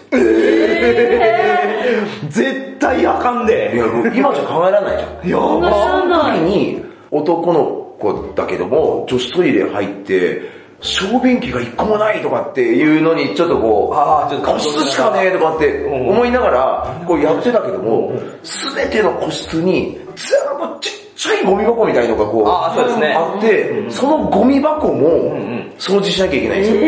すよ。地獄だな、この学校。でもちょちょっとね、今考えても狂ってんなって思うよ、やっぱ。やっぱクジラ食ってる世代は違うな。いや、そうそうそうそう。でちなみに、給食はやっぱもうおっしゃる通り、やっぱそうなんや。クジラの竜田揚げっていうのが出てた世代なんですけど、100%残してた。飲んでいいですか臭みですかいや、あの、まず、クジラをは食べるっていうの がもう怖くて、ああ、そんなとこまで想像しちゃうんですね。だからあの、まあ私、あの、い今もそうなんですけど、はい好き嫌いってやっぱあってへ、食事って、あの、グロいのがダメなんですよ。あららららら、そうなんですね。で、あと、食事はイメージなんですね。うんうんうん。だから、あの、まあレバーとかもダメだし、だあからもうへーウニとかイクラとかもダメなんですよ。あのだから北海道とか仕事で今も行きますけど、はで、皆さんやっぱこう海の幸ねの美味しいところごに、馳走してくれますよはい、あの、ご案内いただくんですけども、私普通に焼いた鮭とか食ってますから、まあまあ、鮭もうまいから、まあそうそうそう、いいうけどまいからね、えええと思うけども、いいけどやっぱね、わざわざそっち行かんでもっていう、そうなんだ。え、でもクジラは別にグロくはないですよ。いや、もうイメージの話。白身が。え、でもあれですね、鶏肉、豚肉、牛肉以外食べれないですよね。だからジビエとかも、ダメなんですよいわゆる鹿の肉とか、カモもダメですよ鴨もダメえー、なんなんなら、トゲ肉でええやん。鶏さんいや、そでいいれじゃんだ。けですよね。極端。会食めっちゃ大変で。いや、ほんと、仕事上だったらめっちゃ気遣いますね。クジラさんも食べるだろグリーンピースの人いやいや、だからまあ当時は多分その捕鯨団体がどうとかってのは多分なかったと思うんだけど、普通に出てたけども、でしかもやっぱり食べてる人間のその、あーこうこうべってやると、肉が黒いのよ。ああ、そうですえね。そう、黒かったのよ。はいもう、子供ながら、その代わり、野菜は大好きだったから、あ、よかった。そう、あのー食べれない野菜なかったの。うんうんけど当時の子供たちって、やっぱ人参が嫌いとか、ピーマンが嫌いとか、はまあそれこそ玉ねぎ嫌いなやつとかあーいて私そうでした俺はだからもうその野菜が食えない、例えば八宝菜とかっていうあのあ、もう地獄地獄。 そう、メニューの時はもう野菜だらけじゃないですか。うわもうみんな食べれないから、私のところに、大好きな人参とピーマンとか、その玉ねぎとかが、まあ集まるんですよ。ああげるわ、みたいな。そうそうそうそうそうはいはいはいだから、逆に私はクジラの竜田揚 げを他の同級生にあげてなるほ、どそうやってだから野菜は大体私のところに集トまレーるディングね。トレーディングそうですえー、なんか渡り上手ですよね。いやーまあけどね、で、当時やっぱこう、ん残しちゃいけない文化みたいのがやっぱあ特りにます昭和の頃ってあって、そうですねで、苦手なもんがあって食べれないやつっていうのは、居残りあの居残りでね、私も残ってました。もう、昼休み、ね、後半はほら、昼休みって遊ぶ時間になるんですよ。はいあの、お昼ご飯食べた後って。なのに、ずーっと残されてることがやっぱいて。私18時まで残ってました。やばいな。 やばいな。めっちゃスパルタで、グリーンピース、それこそグリーンピースが食べれないから、ずーっと、だからもう、最後どうだったんですかえもうだから泣いて先生が許すまでもう二人きりになって泣いて許すまで毎日のように残されてましただえからもうこういう松山さんがいたらもう全部渡してますよそらだから先生に見えないようにもトレーディングをして おく。すごい闇えー、市闇そうそうそうそうそう。でも、きれいに食べ終わった食器を片付けて、さっさとサッカーやったり、遊んでましたね。やっと出たわスポーツの話あサッカーやってたあそうそう。あの、クラスなんで、やっぱこう、今この時期になんかみんなのサッカー熱が強いとか、あれサッカー世代ですかいや、ないよ。まだ J リーグとかできる前だそうでかすよねら。そう。だからまあ言うと野球というか、あの、野球一択じゃないんですかキャッチボールやったりとか、いや、うちはね、なんかこう、探求心が強くて、ああじゃあちょっと先進的だそう、とかキャプテン翼の影響もああっーて、やっぱサッカーやったりとか、はありドッジボールはドッジボールももちろんやったよ。ドッジボールはもう国民的なねそうそうですよみね。んなやりますあれ月田さんもやりましょやりましたう。えー、女子でやったらもうでも大嫌いでした。だけどね、やっぱすぐ変わるのよ、流行りが。あ、そうなんですあそうなんですかそうで、なんかね、みんなフロンティアスピリッツみたいのを持ってて、ルールもよく分かってないのにラグビーやろうぜなんでやねん。いやいや、おかしいね。男とはっていう、そあの、男の美学みたいなのがあってらしさねうんそれで、一番こう、パワフルというか強さの象徴的なスポーツがラグビー。あー、そのドラマもねえ、ー当時だと流行りましたし、もう振り向くなよ、振り向くなよですよね。そうそうそうそうそうそらもうみんな。ボール持ってるやつにはタックルしていいっていうね。なるほどなね。るほど。そう、だからもうみんな傷だらけで、えー、でもそれで強くなったわけですから。まあそうだ学ね級委員もやって、そんな危険な遊びもやってるわけでしょ中学行きましょう、中学。はい中学は何中学に行ったの中学は、えーっと、その対馬はい。の伊豆原中学っていうのがそのままあって、伊豆原中学はい、で、バスケ部だったんですよ。あバスケ部なんですこでれも早いな。あのー、これも心配されないためには部活をやったんですよ。え、だってバスケ人気ってスラムダンクの前全っく全て、それこそみんなこぞって入るようなものじゃなかったと思う。みんななんならサッカーがやっぱキャプそうテンですね翼の影響。で。確かにそのタイミングはそうですそうなんですね。。なんですけど、あの、当時の担任が数学の教師で、はあの、顧問を、バスケ部の顧問をやってたんですよあー、なるほど。だから、まあ先生に対して、あの、いわゆるポイントを稼ぐっていう意味で言うと、出たー世渡りだな先生の顧問している部活に入った方がいいっつって、はい確かに確かにそれでバスケ部にそれは自分で考えたんですか親に言われたんえですえかじ自分で考えておます。で、親からは、あすの、中学入ったら、その、部活ぐらいはやらんとあかんぞみたいな。あーで、当時ってやっぱ昭和なんで、んその、部活の先輩後輩、あの、まあ厳しい掟というかね、はいそういうその上下関係っていうのを学べるから、厳しいねうんうんあの、それをやれってやっぱ親としても、そこを鍛えたい。そこで学べって言われれて、で、それでやっぱり漫画描きたいから行かないとかってやってると、んうんまた余計な心配をされるから、どんだけ漫画を読んで、どんだけアニメを見ても、何か叱られるようなことしてますかおーって言えるようおに、ー学校の成績も落とさず部活もやってはあ、その上で漫画も読んで、で、まあ、もちろん中学になったらあのお小遣いもらえてたので、んうんまあ、それで、それいくらでしたあとね、覚えてるのが、中学1年生の時が1000円。あー、当で、2年生になってから2000円みたいな。うんなんですけども、1000円のお小遣いでは、少年ジャンプ170円はを、まあ4冊買ったら、あほんまやあ他買えないんですそうかそうなんです。なので、まあこれも多分、中学ぐらいからシステム作ったんですけど、はいあの、バスケの部活の仲間たちがやっぱり一番仲良くなるんですよ。あーなるほど仲良くなって、うんそいつらと同盟を結んで、回しを俺はジャンプ担当。はいはいはいお前はサンデー担当してくれと。はいで、お前はマガジンだと。はいお前はチャンピオンだっつって、結局、で、あの、お小遣いは確定環境によって、いや、うち500円しかないからっつなったら、あじゃあ、月に1冊だけでいいから買ってと。うんで、えっ、と、同じ500円のやつをもう一人連れてきて、で、あの、2週目のマガジンはお前が買ってみたい喧な。嘩できへんやん。さすがに。あ絶対ダメの、買ったやつが自分の家にバックナンバーごとずっと置いとくっていう。なるほどだね。から、あの、一周飛ばしても、そいつん家行けば読めるんですよ。 仲いい。で、ジャンプは俺が担当してたから、はジャンプは全部俺の部屋に置いてあったから、えヒロシだけずれるじゃん、俺もジャンプ担当がいいってならないんですか確かに。人間のうち来て読めばいいじゃん。ああ、じゃあ逆に言うとそおの子前はからしたらマガジン担当やから。 なんで喧嘩腰だ よ。お前仲避けなたんか同怖じい。仲良くイねーブンの関係性なんやからってなるほどそれで、だからこうぐるぐるぐるぐる友達ん家回って、あの、各雑誌のバックナンバーとかも読み直したりとかってやっぱしてて。え、でも部活やってたらアニメ見れなくないですかそうっすよ。そうなんですよ。だから、あの、夕方、学校終わるじゃないですか。で、会議の会早めに終わらせるじゃないですか。はい終わった後、一回まず、体育館行って、体操着に着替えるんですよ。はい体操着に着替えて、バスケの練習開始なんですけども、着替えた瞬間、まず出して家に帰るんですよ。え体操服で。 で、家に帰って汗だくの状態でアニメ見て、アニメ見終わった後にまたダッシュで学校帰るんですよ。で、学校帰ると、まあ当時の部活ってブラックなんで、とんでもない4時間とかって練習やらされはいはいてはいそうですねもう帰る時には真っ暗なんですよ。その時に、あの、3年生の先輩とかが、体育館とかで、松山どこや松山とかっていうのが聞こえてる中、校門から、で、あの、体育館まで行って、松山いますって言いながら戻ってきて、貴様どこ行っとんねやとか言って、伊すいま藤とやせん、戻りましたとかって言いながら、怖ずっと繰り返してた。えなんでバレないんですかいや、バレてはいるでしょ定期的にいなくなるあいつ頭おかしいっていうね。え、なん、何でいないかも分かってない。で、途中で、もう自分で噂を流しあてれ、あの、松山学校でうん こしない。だか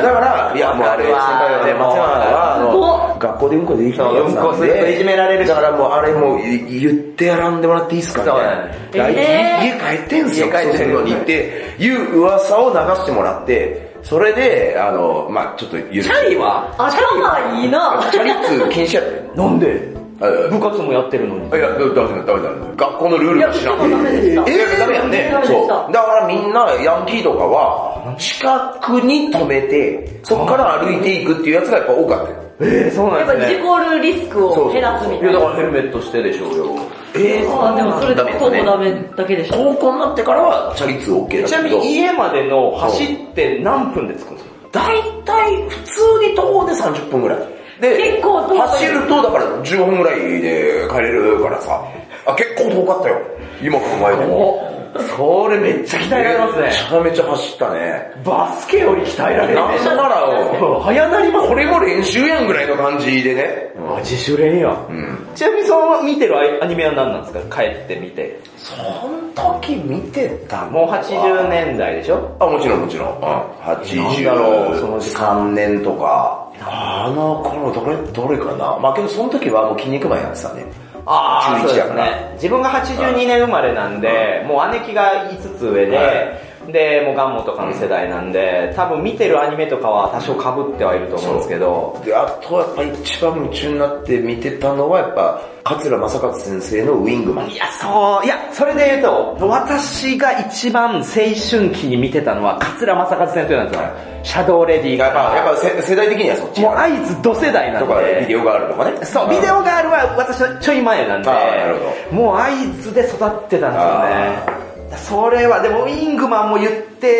エッチだし。あそうそうそうそうそうそう。でも、ちょっと思い返したら、今、私ジャンプ購読してないんであれなんですけど、はい今って乳首出すとかってまだあるんですかえっ、と、え、エッチなシーンはあるんですけど、あのー、なんか、い光ってる。ああ、そうなんだ。光った状態で、えー乳首は作画してないんですけども、はい単行本化にあたって、えー乳首を過失修正なるほどなるほどなるほどっていうえーのが、矢吹健太郎先生です ね。ああ、なるほど。まあ、トラックの、はい。そうですねまあ、そうですね今、あやかしいトライアングルですけど、はい。なるほまあ。ど。でも当時は違いますから、まあ当時もはうアニメとしてももうそれを見て帰って楽しんでまた学校に戻るわけでし戻ょ。ってきたでもバスケの成績はどうなんですかまあ、身長低かったんですよ、今よりも。今がで今がいくつ今170ちょいなんですけど、あー一緒ぐらいですねあのー、小学校の時150何センチしかやっぱなくて、であー中学入っても158センチとかで、あらちっちゃいですね160ななかったんですよ。ああだからポジションはだからずっとガードだったんですよあ、そうなんだ。いわゆるまあスラムダンクでいうと宮城洋太そうですねのポジションだったんですけども、だからまあ結構一番走んなきゃいけないようなうんあの感じだったんですけど、あ、ちょうどいい。あおーこれでやっぱ背高くしたかったんですよ、男だから。あー、やっぱそうコンプレックスはあるんですねそう。もなんですけど、全然背高くならなくうて、牛乳はいや、牛乳も散々飲んだよ。あ、よかった。牛乳は飲めるんですね。そうもちろんもちろん牛乳は牛さんのこと思って飲めないとかじゃないい。やないない 大好きなんだけど、あーあよかったの、中学で高校の時に、あの、進学校っていうその、まあ、言うと有名私立大学を目指すみたいな、は高校のクラスに入れられちゃって、あらまあ、成績が良かったから。はそうなったら、で、バスケ、高校もやったんですけど。えーあの持続してる。まあ、当時やっぱ昭和の学校なんで、部活動よりも受験の方が大事だってことで、担任の先生これ辞めさせられたんですよ。い。へー、あ、そういや、なんおだ前はもう特別進学クラスになったから。あー、まあでも確かにそうですね。も部活はやめろって言われて。そのクラスならそうなっちでゃうもよね。やめるしかないから、うんで、やめたんですよ。うんうんやめたらどんどん身長伸びてっうん。て。なんでえーどういうこと高校でだから十何センチ伸びて、あすごっそれで一気に170センチまで伸びたんですよ。バスケ部ってだからねね、筋トレメインやから、そうきぐいママって言いますよ。うだから当時のやっぱ部活の上げ方というかね、うんそれもあってか知らんけど。言いましたそう、だからバスケの悪さしてたんっていうぐらい、やめた瞬間、うわー伸びじゃあて。もっと早めやめてたら。いや、そう。 2メートルぐらいそ行う、くんだよ。もっと言ってたかもしれない。えー、もったいな。えー、 あーそういうのあるんですね。ちなみに中学で好きになった子はいます中学の時は、彼女がいたね。うわしんどうん。 えーっとこね。こまでなんでもう中学で彼女を作る やつ嫌い。えー、う。早熟うん、早熟だった。えー、もうドーベルマンやん。早熟だったけ ど。中2の時だね、だから。一気に興味しまったそうわ。あーもう、えー、対馬の時にそう誰なんて子ですかえー、ますみさんという、まっすぐ綺麗な名前。はい。えあのー、俺、ー、は教室の、先生の教団の一番前の真ん前、ね、いいるのに、はまあ当時くじ引きとかね、自分の好きなところを決めていいみたいなの時に、その子わざわざ俺の横に、うわーってそうだろう。わざわざもう好きってそこんとなや。ことあるって思いな、いや、わざわざ絶対選ばないのそこっていうような感じだったけど、あ、けど、なんか甘い話だまあよね。まあ、けど、ははっきり言っとくけど、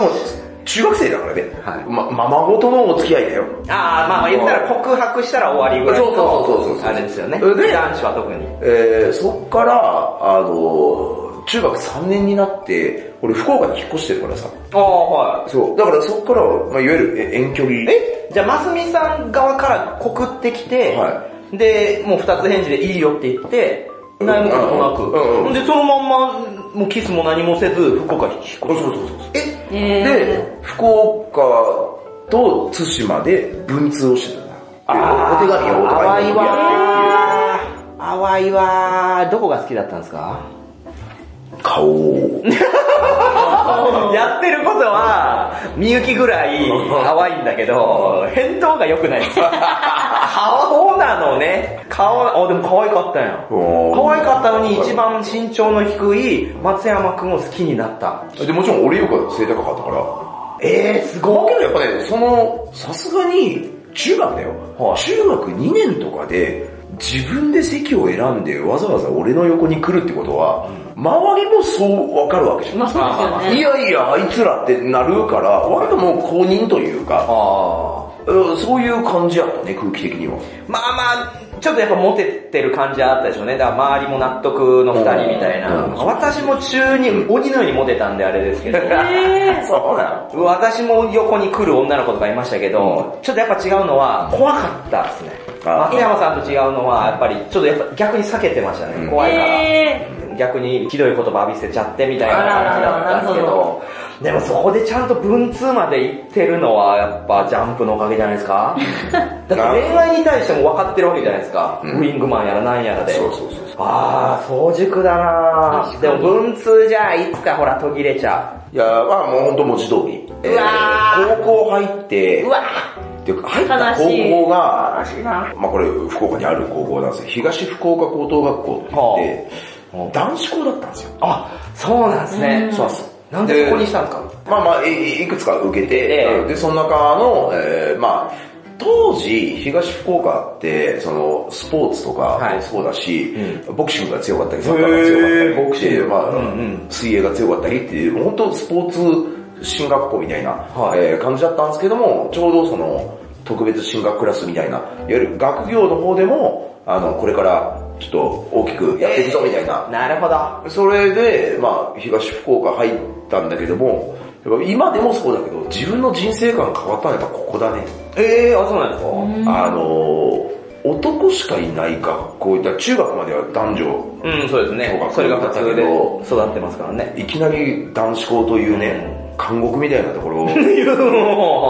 っちゃうんだ。うんだって、女子トイレがないのよ、学校に。まあまあ、あ当たり前なたの愛女す子るがいね。なあいからなたが掃除担当し いやていいやいや、それは まあまあまあ。 えで、もうみんな、もうお狼の群れみたいな感じなんだよー。そうへか、ーまあそうでしょうね。しかももう多感で、もう女とやりたいわーって気持ちがどんどん男子校の中で高ぶっていって、うわー、えー、なんかその学校の周り女子校とかはないもちろんある。あー、じゃあもう。だから、それが原因あの、もうとにかく学園祭とか、うん体育祭の時期になると、まあお互いだけども上、あの上だ、他の女子校に遠征を開始うすわるうわわけうわ。えいやで、逆に、その男子校だから、女子校の人たちも来てくれるわけ。ー。そうー、なるほど、なるほど。そう、だからもう、周りのクラスメイトとかはもう、上田狼はいだから、高校生だから、もうとにかくその、今で言う合コン、今で言うナンパ、んうんうんもうそれぐらいにとにかく命をかけてるようなそうですね。形でみんな頑張ってるんだけども、九州男児だ。で、俺もそのグループの中にいた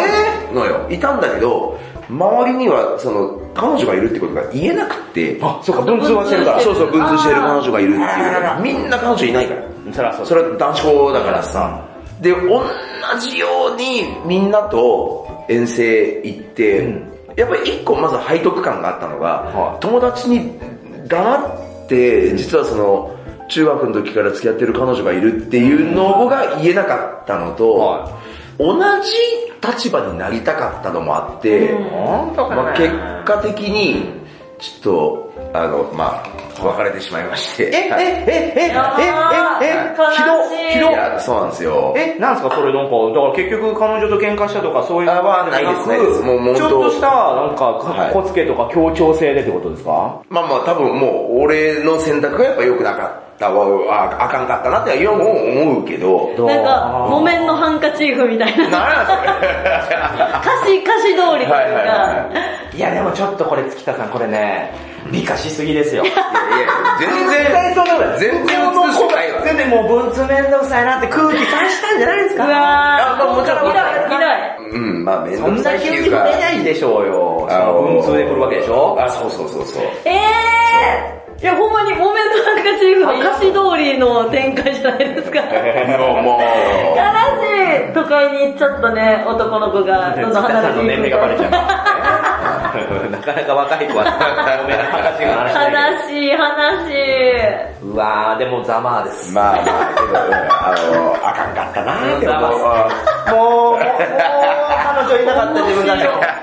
ざまーですよ。えー、まあとはいえ、ええ周りのグループとまた馴染むために、え女の子を探すわけじゃないですか。あそうそうそうそう。そっからだからフィーバーじゃないですか。まあけどね、やっぱりうまくいかないのよ。あ、そうなんですかそうなんですかだって人より先に進んでるわけだか進んら。でるけど、何一つうまくいかなくって、うまくいかず結局、帰りの喫茶店とかファミレスとかで、その男連中で食べて、あの、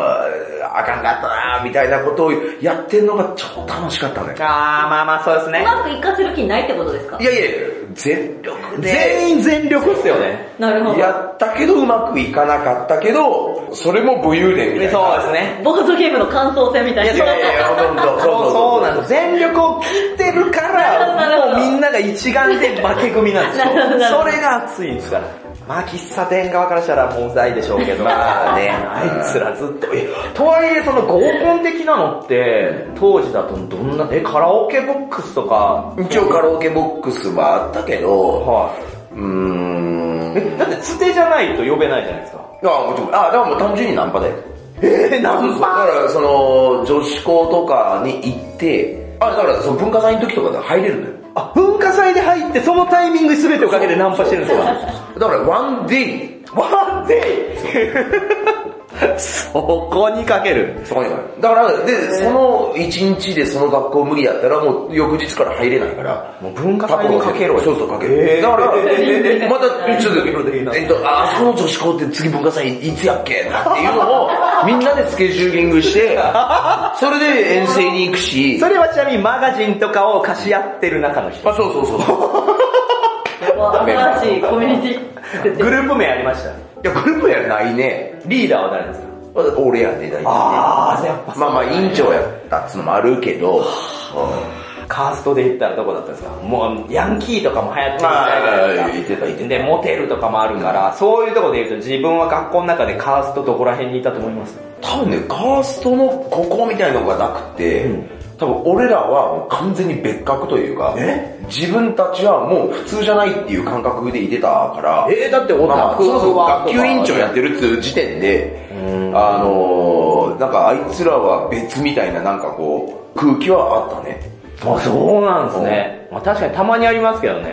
そういうグループ。ヤンキーグループとか、あとそのオタクとか、まあいろんなのいいるじゃん。うんいるけど、ど、どれともだから仲良くできたね。えー、これもなんか、しん ど。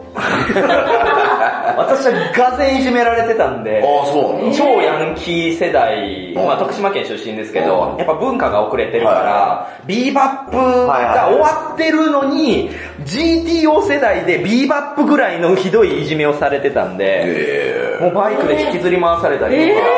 自分もメリケンサック護身用に持ってましたけへど、いや、そういう意味では、めっちゃ憧れますね、そういうポジション。ヤンキーとも喋れるし、そうオタク層とも喋れるでしょ。それはだからそういうタフな男にしてくれたのはだからその東福岡っていうね、あの男子校の強さというか、ああそう、あの、野良犬根性というか、確かに確そう、それがね、なんかね、男をタフにしたなってやっぱ男思う子ね校。だから、そういうのも薄いのかもしれないですね。あだから、まあその後、その大学も行くけど、は大学行ったら急に華やかになるじゃん。はいはい大学ってそうですね男女が急にいるわけではいすから、ー出来上がりますね。けど、やっぱ俺、大学はもう漫画研究同好会っていう、その、あどこの大学行きましたあの九州産業大学ってあいう、あはい福岡にある大学で、うんうんうんもう高校までは親の言うこと聞いたんだから、うん大学は好きにさせてくれっつってお、あの、自分で決めたんですよ。おで、決めた、えー大学っていうのがその九三大って言われる通称。そこはもう九州で唯一芸術学部があって、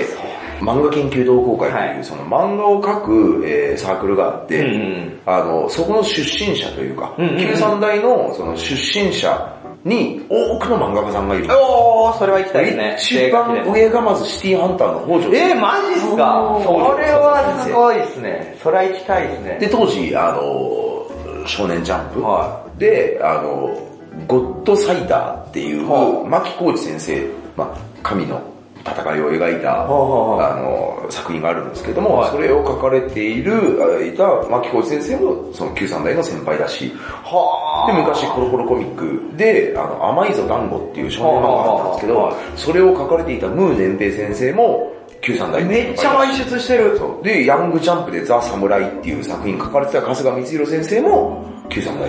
で、もっと言うと、俺が卒業した後に入学してきたのが、ナルトの岸本先生だ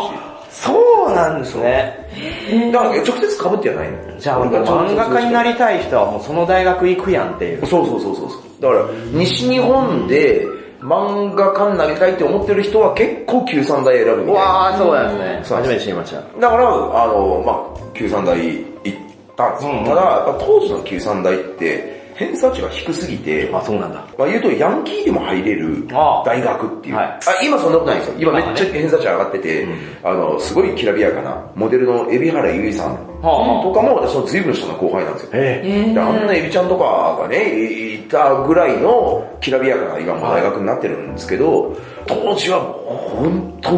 ヤンキーだらけだったんですよ。いや そうなんですね。で、私実は入学したのは、小学部小学科なんですよ。はあはあまあ、いわゆるあの、高校でそれなりに成績が良かったので、で、用事があるのは満研なんで、はあの、サークルは満研に。なんですよそうすると、小学部にいる同級生の友達、まあ今も付き合いあるんですけども、仲間たちもほぼ全員ヤンキーなんですよ。あー、なるほど。で、私もだから結局そのグループ、私はヤンキーじゃなかったんですけども、もう見た目がまずヤンキーなんですよ、みんな。あー、まあ時代です。なんなら別にそんな自分がヤンキーだって自覚もないんですよ。えないんですけども、車は自動的に、まあ当時でいう車庫端っていうね。うんそうですねそう車高の低い もうそう。あのー、ヤンキー車にみんなやっぱ乗ってるし、ほう食堂とかで話す話題もやっぱり車の話、女の話、えーもういわゆるもうヤンキーの会話じゃん。だけど、俺もそのグループにいたのよはだから、学校いる時にはそいつらとつるんでるけど、放課後は漫画研究同好会っていう漫画のサークルに参加してるから、これもね、まだなんかこう、光と闇というか、そう。い。風邪ひきますよ。だからもう本当ね、バイトもめっちゃしてたけど、バイトは何のためにするかっていうと、もう俺当時車じゃなくてバイクやったから、はいあの、バイクで、その、まあ言うとガソリン代稼がなあかんし、はあの、あとバイトして、まあ言うと友達、そのヤンキーの友達とナンパに行かなあかんしっていうようなあ感ーじまだ続いで、てた。そう、えーまあ結局高校の時にそういう生き物になっちゃったから、童貞は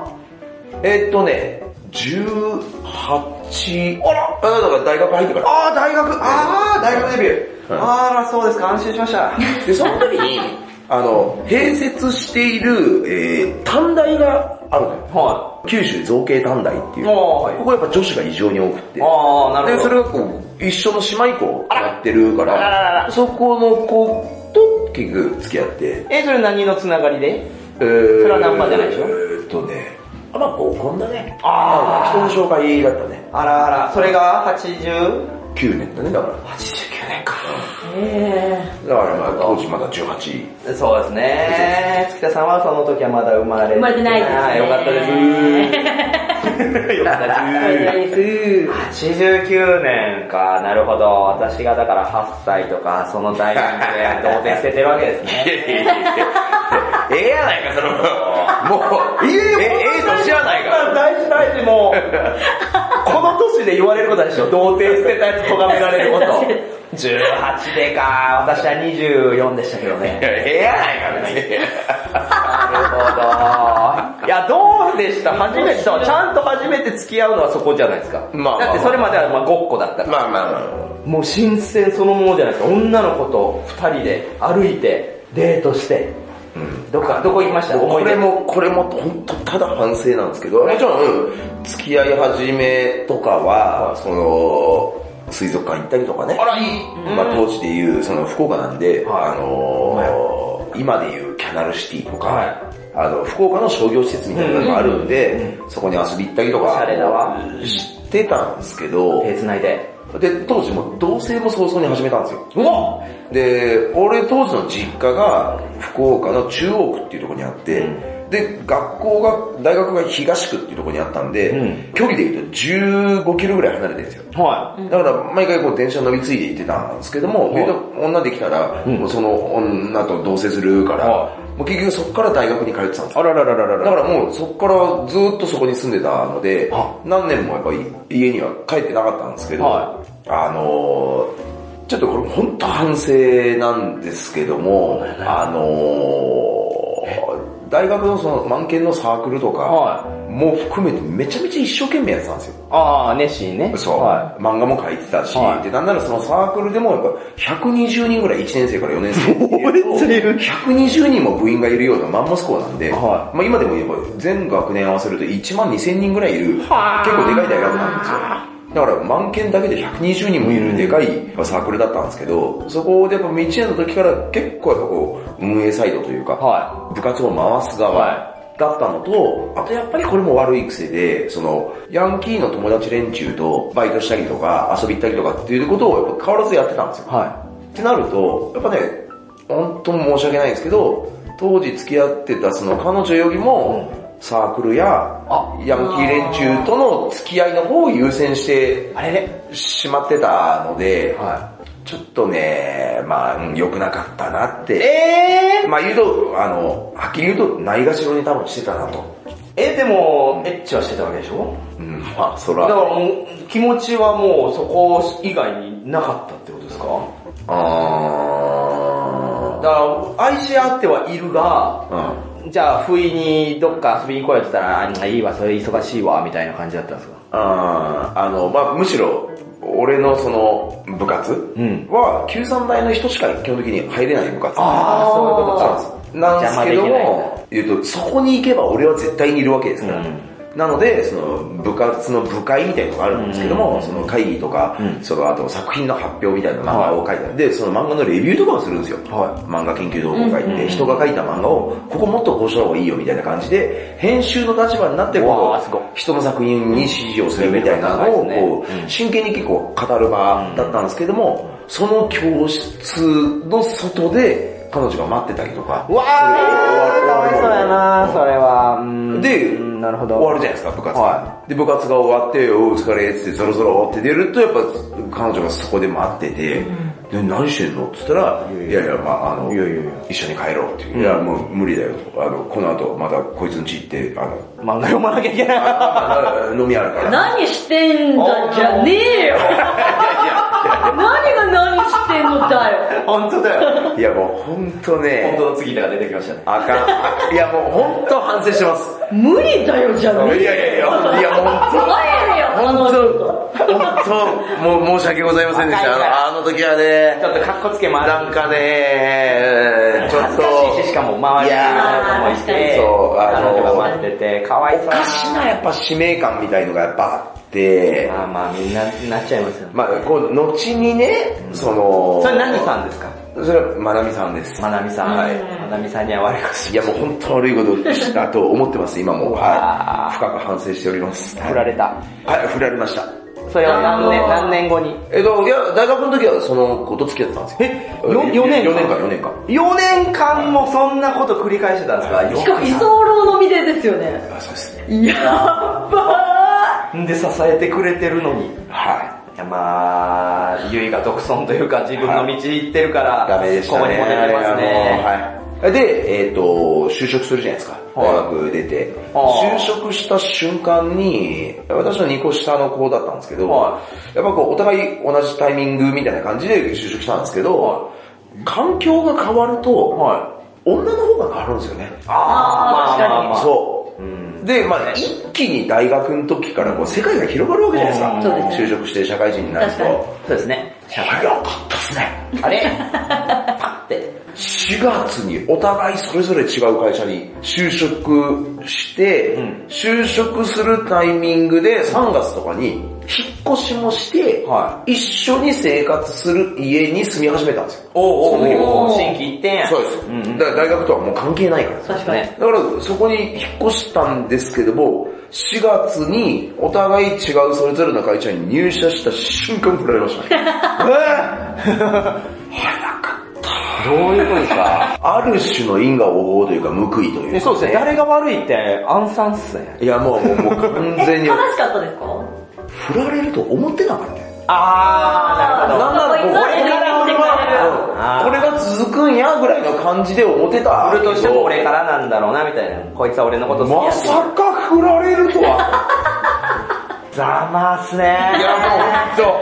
よかった。あ、じゃあショックやったんですね、めっちゃ。いや、ショックやった。あー本当どんでよねん。そんな冷たくしといい。やいや、そうそうそうそう。今考えると、いやもう100%俺が悪いんだあからー、そっさ。かそっか。そこまで積もり積もったものは今だからわかるけど、当時は分かってなかったから、なるほど、あぐらかいてましたね。で、そっからまた、その、就職してるから、で、就職っつっても、その、ね、ゲーム会社作る前だから、そうですねそう、22の時っていうのは、コンクリート業界に結局行ってるわけですよ。だからお父さんと同じ。そうそう、親父が建設業界で、はで、俺はコンクリート業界で、あ別にコネクションじゃない。あ、全く関係ない。おーコンクリートのメーカーだったから。あー、なるほど。で、そこで仕事してたけども、まあ、いきなり結局彼女なしうん。になったから、また合コンの日々にう、ーん、まあ、七転び八起きと言えばいいですけど、なんか打たれ強いっちゃ打たれ強いですね。その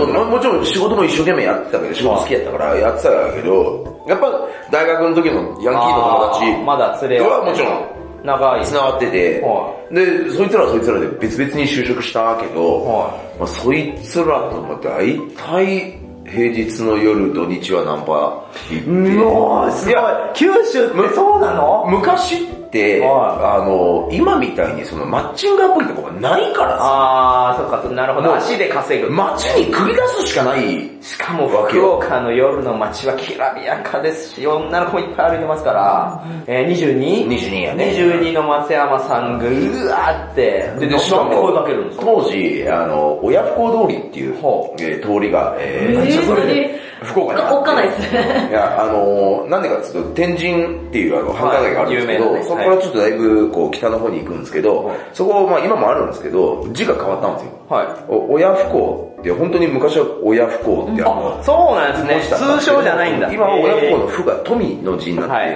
否定の不じゃなくなったんですけども、昔はその先に水木学園というあの予備校があって、だあすごいから浪人生が行く学校があったんですよ。ーうんだから、そこの通りを通って、あの、歩いていく学生は、みんな、その浪人生だから親不孝だと。うん。うおあ、言うな、名前。意味合いで親不孝通りって言われていて、最悪そこに結局、あの、飲どいみ屋街ができて、学生向けあーの。なるほどね。だから居酒屋とか安いそういうのが、お安いのがやっぱできて、結果みんなそこがもうナンパのスポットにああ、ななっるほど。あー、なるほど。なた。るほどで、親不孝にあるその公園があって、その公園の周りがもうぐるぐるぐるぐる車が回って、うわあの、女の子をナンパする、もうスポットに。出会いの場なんですそうね。です。だから親不孝通りという名前が付けられたルーツはさっき言った通りなんだけども、そこに集まる連中は要するに、ナンパ待ちの女とナンパ目的の男しか来ねえみたいな。だから、まあ、昔で言うディスコとかディスコがあったのも、その親不孝の、ま、周りなんですよなるほど。で。そこにもう毎日俺ら行って、彼女も今はいらんみたいなのなかったんですかいやまあけど周りがみんな彼女いなかったから、はいまあこれもやっぱ男女気質相乗効果で、こう男の友情みたいなのがあって、じ時代ですよね、これ。時代だしね、エフェクトが見えてると思ったら、近づくほどビビビビってなるほどなるいほう、ど互いのパワーが上がっていくんで、行くぞ今日もってなるわけですよそうそういうことか。なんで声かけるんですか私そういうのわかんないんで。だって、ええなナンパとかしたことないナンパはマジで鴨川で一回したことあるぐらいですね、友達と。京都の。あ、京都のね。うん。もうそれぐらいですよ。やっぱ一回失敗したらやっぱ自分はそういうんじゃないって分かって勉強して終わりですよ。だからその成功した体験がないですね。あそのナンパの話はもう、その女の子が2人ないし3人ぐらいで歩いてるのを呼び止めるわけでしそうょ。そうそう。なんて声かけるんですか普通に、まあ車でノロノロって行きながら、行ってそうえーそうそうそう。並走しながら、で、大体助手席にいる俺がは、いその、お女の子にウィンドウ開けて。そうそう、ウィンドウ開けて、なんて言うのちょ、何しようだみたいな感じで、うわそうそうそう、まあまあ、当時のね、22、3の青年ヒロシは、まあ、当時のヤンキー仲間と一緒にそんなことやってたわけですよ。花丸大吉の何しようとですかいや、そうそうそうそうそう。いや、もう本当本当まあ、なんなら花丸大吉さんは同世代だからね。同級生はね、同じ生まれだからね。そう、半勃起したおじさんが、さっきもボケる場で勃起のネタがかまして、出禁になったこの松山先生が、やってないやろ。うわーすごいな。仕事やで、何しよ何しようって。まあ、夜やし。はちょ、花し行こうよ。だからね、俺ら、あ、夏ボールがは、ね、釣り具が弱い。弱い花火がいかん花火ではいかん夏は、あの、花火ってコンビニとかでも売ってるけど、俺ら車に花火常備して て、冬でも、誰とやらやね秋でも春でもどんな時でもお願いだからしけって向いてないってろ。お願いだからしけってろ。向いてないって。花火はいつやっても綺麗やってっていうそういやーこれが口説き文句なんですね。そなるほど。うで咲かせようと。やがて痛い目に遭うんだけどは安くしけってていやそうそういや、やっぱりやっぱり、やっぱりやっぱり。予想通り。結局一個では完全にしけっててつかないから、はまとめてつけたらいくんちゃうかって、その火薬のパワーでみたいなのがあって、はい花火のその火薬をほぐしてえ、一回もう団子みたいな状態にして、お剥いた紙を丸めて、それで頑張った棒棒に刺しあたー状態でう、んそいつはが俺にこう棒を差し向けるから、はい俺は当時、もうタバコ吸ってたから、はいジッポーをはい持って、絞って、やった瞬間、もう見たことがない火の玉だよね。もうここに太陽が、 ビッグバンしたんかっていうぐらい、バーってなって、すごいな。すごい。俺、両手の皮全部向けて、直撃でズル向け。で、そっから、もうもちろん、まあ、女の子とかも、いもうキャーってなってるけど、あの、もうそのまんま、いまあ言うと、西区にある、夜間もやってる、総合病院あるんですけど、そこ行って、治療を受けて、俺、両手、包帯ぐるっぐる巻きの状態で、 結局、その、ヤンキーの友達の家に、はで、そこで飲み直すというか、まあ、まあそれまあ乗ってたから、あ女の子の、そう強っそう、女の子も連れて、それで、4人で飲むってことになって、行ったんやけどもちだ、で、まあもちろん、あの、お酒の場やし、なんなら家まで来る、あ、そいつ一人暮らしだったから、家まで来るってことは、もう、そうなわけよ。オッケー。おあらららららの子はもエッチだ。う。で、それぞれ部屋に分かれて、で、俺の友達はその一人の女の子と、で、俺はもう一人の女の子と、それぞれそいつのその別の部屋で、いい感じになったんやけども、ドラえもんや両手、包帯ぐるっぐるやから、なんもできんで、その女も女やもう結局、もう、あどの、うしたんですかあ朝帰った。えぇどうやったんいやそれで、翌日の朝会社やん。ーは会社行って、俺両手包帯ぐるぐる巻きやからさ、は所長からね、はまあ上司、当時の部長みたいな人がいるんですけど、その人がから、貴さんその手でどうやって名刺配るとやい。うわー、リアルな怒り。心配されない。歯で。いやいやいやいやいや。めちゃくちゃ怒られた。ドロ。まあ、まだワンピースないですから ね。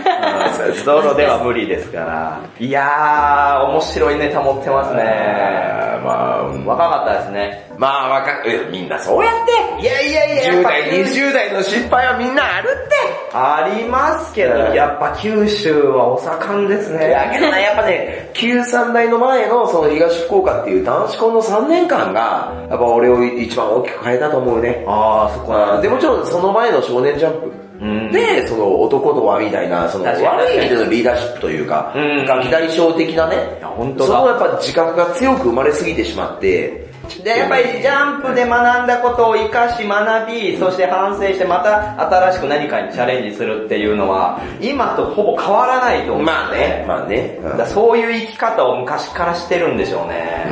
えー、でも面白い。どうでした月田さん。最低ですね。 おいおい待ってました、その言 葉。私もね、どうにかしてビターにしようと思 ったんだけど。両手ドラえもんで釈迦されてんのはダメだしな。あーそそうですね。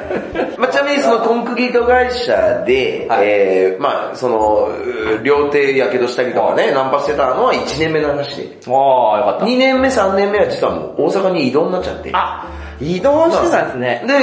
それから2年半ぐらい大阪で、うんえーコンクリート会社で勤務して、はで、当時の大阪ドームとかを、うんうんうんえー担当してて、はいで、それやってる時に、その大学の時の、は満研の同級生から、で、そいつは東京にいてたんだけど、はいはいはいあの、台東っていうあのゲーム会社当時。キャッチザハート。そうあ。台東に就職したその同級生から、大阪にいる俺に連絡があって、ひろし、一緒にゲーム会社作らんやって言われて、はゲーム会社そうだ。で、そっからもともとね、漫画家志望とか、うんアニメ大好きとか、うん映画の仕事もしたいし、なんならテレビのバラエティ番組の仕事もしたいとか、いろいろあたけど培ってるのはそっちですでゲームは人並みに遊んできたけどは、ゲームかーって思いながらも、やっぱせっかく誘われたから、ちゃんとゲーム業界のことを調べようと思って、いおーろいろ歴史からいろいろ調べて、ああ、歴史が浅えなっていうのと、はファミコン生誕からまだ10年ちょっとかっていう。あー、そうですね。そう。んんだからやっぱ漫画とかね、アニメとかって100年の歴史があそうでるすねメディアに比べたらゲームは歴史浅いし、は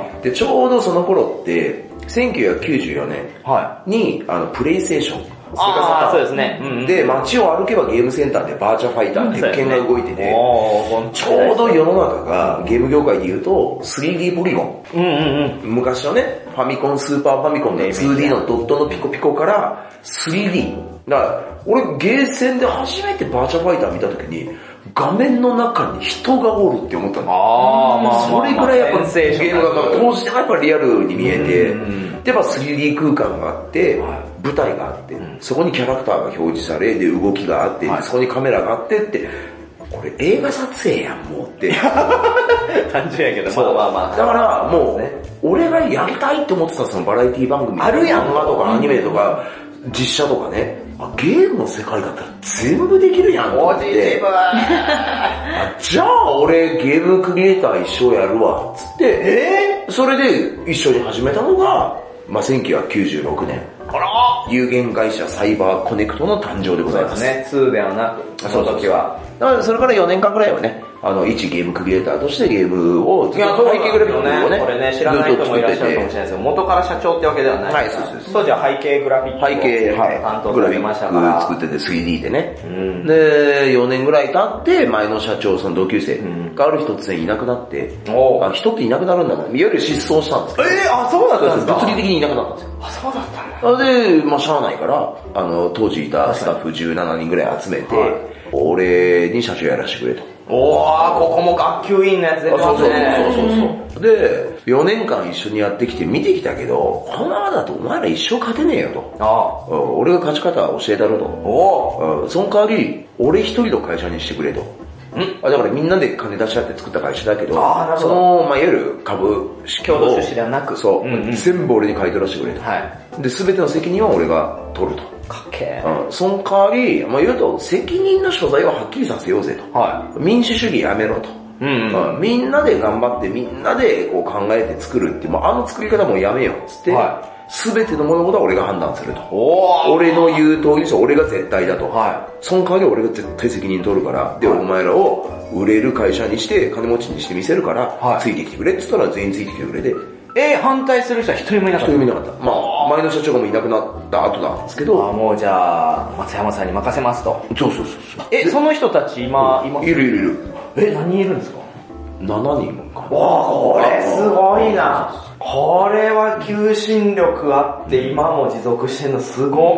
まあけどね、そっからね、ドットハックが生まれ、そうっすもんね。で、クリエイティブのお仕事って、自分の一番の必殺技で勝負する。はいはいはい。そう、苦手なことをコツコツ頑張る世界じゃないから、なんで、冷静に考えて、だからドットハックも最初は別の人間が、まあ、ちゃんと企画してディレクションはいはをいしようとしてたけども、俺が代表になったから、うちも俺が決めるわ、つって。で、売れるためには少年漫画だと。あー、ここで。なるほ少ど。年漫画だったら誰にも負けないから、一番のやっぱ必殺技は少年漫画だから、ドットハックは RPG だけど、少年漫画として料理しようっつって、んうんそれで作って、で、だからドットハックって、まあ、RPG なんですけど、は全4巻。うんうんうんうこん。れ続くんですよね。はいボリューム1が終わって終わらないんですよ。うんうん続くって言ってボリューム2に続くんですけど、これまさに漫画じゃないですか。そうですね。あだからこれをやっぱ一緒にやるっていうのと、同時に水面下で進めてた、えー、少年ジャンプの仕事をしてなんぼだろうっつっうんうんうて、んそれでナルトの仕事を。あなるー、ほどそう提案していう流れ、なるほど。だだからまああの時ね、6歳の時に少年ジャンプを初めて読んだ少年ヒロシがね、それからまあ言うと、十数年後に、おー、生きてる。まさか少年ジャンプ編集部にたどり着くとはっていうね。いやもうめっちゃ今心から思ったのは、まずデラべっぴんであってほしかったのと、途 中恋愛でもっと挫折してほしかったし、ダッシュで帰ってる時に車に引かれてほしか った。いろんなところで運も味方しててまあまあまあ、ジャンプがあったのもそうだし、まあまあそう事故もなくずっと健康に育ってるのもそうだし、まあね親にも感謝だし、もちろん。まあでもそこは本当に運命としても恵まれてるんだなって思いましたね。ああ、よかったですね。で、今があって、で、会社の規模が今何、今300人ぐらい。いやー、すごい話で、すこれから、今、福岡と東京とスタジオがあって、はで、来年、2024年の春には、あの、大阪スタジオも大阪スタできジるんオ、で、はい、これから国内3拠三拠点点でで、すよはい、やっていきますんで、東京と福岡で働きて、その度に、月た空いてるか言ってた。これでやっと、わこれでね、大阪に、また別の誰かね、作って、負担が、現実は、現実は ですね。どうですもう無理やわ、俺。え今、おいくつになりました今52。 ?52 でこのパワーだから25の時にゲーム会社一緒にそうですね、そうですね。だからもう会社が今27年、28期になったんで、今。まあいろんなピンチもあったでしょうけど、まあもちろん。で、やっぱ持ち前の性格、ポジティブさとその前に行こうと前に行こうとする性格があって、で、それを私はやっぱもうすごくかっこいいと思って寄せ見てた し、やっぱそういうアプローチだったじゃないですあかあ、。そうやね。特にもう10年前とかはもう俺が松山だぐらいやっぱセデックとかでも湧いてたし、まあまあまあ松山さんやってなって行列できてね、もうそのうちの一人だった私ですけれども、いやこうやって一緒に番組撮れて、もう私はもう本当は涙で終わりたかった。ない。本当はね、なんで目ついてるだけ。ラブリソース。彼女できたあたりからもうええかなと思って。いやー、とはいえ面白かったですね。めちゃめちゃ面白いだって初めてしたんですよ、こんな話。あ本当うんなんなら、自分のね、ブログなんか本人も書いたことないから。いえ、月田さんは聞くの8回目とかそういうことないですかこの話。や、ないよね。知らんこといっぱいあったやろ、今日。 5割。終わりかい半分聞いとる知りすぎてる女やな。やん。なんで記憶松ない山さんのこと何でもわかります。怖い怖い怖い怖い。怖いですわ。 まあ言うてもね、ももう怖いう11年ぐらいの。そう11年の付き合いもんねいやいやいや新入社員の時から知ってるから さ。そういう意味では、ちょっと私も今後、やっぱり仲良くさせてもらいたいですね。いやいやもちろんもちろお二人とんよろしもくお願いします。ぜひぜひ、うちの番組も、まあ、暇があったら聞いていただいて。そうです。もう待ってます、うちの番組のツイートフォローしてるの、もうめちゃめちゃ怖く て、なんでこっち側に引き込まないと。っていうのが今回の500回。まあまあまあ、いやもう本当こんな500回でよかったんでしょうかっていう話ですいけど。やー、多分まあ、はいリスナーは今2、2か3人しか聞いてないんですけどまあま あそこも任せますやっぱ後悔はないです。もう、松山さんのやっぱ正解 でした。面白かったし、私もいくつか自分の人生観と被るとこあったんで、ああ、そう。だからこうなりたいなっていうのを今ビジョンで思いましたよ。こうやって笑顔でみんなにこうサービス精神旺盛な松山さんである自分もそうありたいなと。なので自分がボードゲーム界を支えますんで、松山さんデジタルゲーム界支えてくださ い。今後ともよろしくお願いします。はいもちろんいや、ありがとうございました。まあけど、もう今日ね、覚えてほしいことはは、夢を叶えたいんだったら少年ジャンプを読め。うわーこれだけです。うわーまあここで言うのもあれですけど、私ジャンプ買ったことないんで。お い参考何ちゅうオチ参や。考本派なんで。ありがとうございます。はい。じゃあ、終わりましょう。はい。はい、ではここまで聞いてくださった皆様ありがとうございました。うん。今回お送りしたのは、さっき言ったボケる場で、ドロッセルマイヤーズの渡辺さんが優勝して思わず泣きそうになったもみ。えー、サウナの水風呂は16度が一番好き、好きだ博多の元気なゲーム会社サイバーコンコツみんな大好き松山博でお送りしております。じゃあ、ほら